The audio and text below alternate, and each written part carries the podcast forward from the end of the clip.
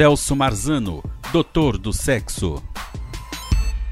Papo direto com você, respondendo a pergunta de um amigo aqui de São Caetano sobre reversão da vasectomia. É possível? Sem dúvida que é. Você faz a vasectomia, você vai fazer eliminar os espermatozoides a zero, aí você fica infértil.